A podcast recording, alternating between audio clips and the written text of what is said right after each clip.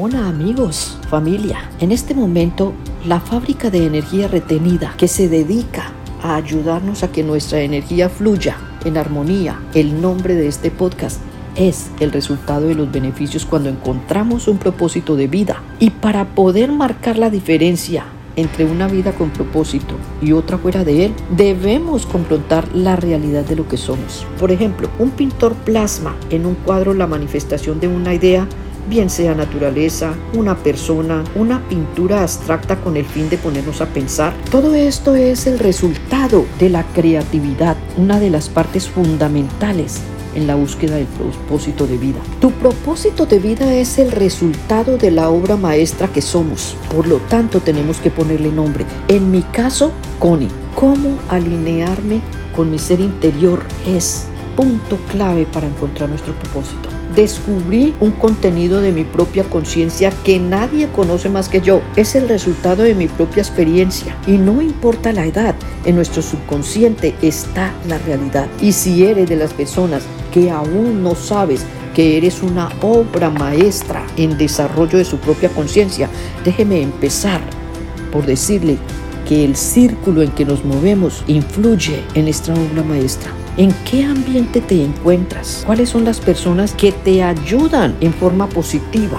¿Tienen fe? ¿Creen en ti? ¿Creen que en la vida todo es posible? Muchas veces nos salimos de este proceso de trabajo con nuestra obra maestra interior por estas dudas que nos ponen la gente. De mi propia experiencia me he salido muchas veces porque nos encontramos con personas que nos hacen dudar muchas veces de las cosas que nosotros tenemos en nuestras propias manos. Si las personas que te llevan a dudar de lo que te hace sentir bien, de lo que es ese sentimiento que te inspira para levantarte todos los días con sentido por la vida, si alguien te está impactando o dudando de eso, aléjate de ellas porque siembran duda sobre la obra maestra que ya tienes clara en tus manos. Tienes una imagen clara de tu vida.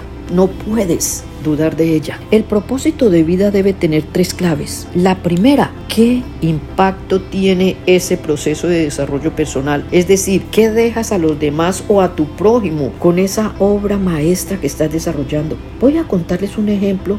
Cuando escribí mi primer libro, muchas personas me criticaron y decían que estaba prácticamente loca. Muchas me manifestaron que contando mi obra o mi drama con el intento suicida no era la forma de lucrarme. Es decir, no iba a tener beneficios económicos. Y debo confesar hoy que este concepto me motivó más a engrandecer mi obra maestra. Después del tiempo, otras personas que me leyeron me contactaron para agradecer el testimonio y decirme que siguiendo esta historia encontraron su propósito de vida y son felices con vida plena. Y no solamente vida plena, satisfechos financieramente, porque no era un lucro lo que yo buscaba. Yo tenía claro que nací para motivación e inspiración de otros. Sin embargo, quiero recordarles que con el propósito de vida no se acaban los altibajos y menos en un mundo tan complejo como el que vivimos hoy, donde el terror se quiere apropiar de nuestras vidas. Es por lo tanto importante desenvolvernos en un medio donde predomine los principios morales, la fe, el amor del uno hacia el otro, apoyarnos incondicionalmente. Esto te ayuda a formar un equipo de trabajo saludable mentalmente. ¿A qué me refiero con esto? A personas que no son egoístas, no sienten envidia o que te usan para sacar de ti provecho. Recuerda, la mayoría de la gente perdona todo menos el éxito. De este ámbito que hemos escogido, pasemos a la clave que sobrepasa todo entendimiento, la espiritualidad. Propongo ponerla de primero. Hablar con nuestro ser superior nos permite la expansión de la creatividad, es decir, ideas para proyectar esa obra maestra que tenemos en nuestras manos hasta el día de nuestra trascendencia. Y la clave 3, la inteligencia artificial. Es fundamental en este proceso de propósito de vida del mundo moderno.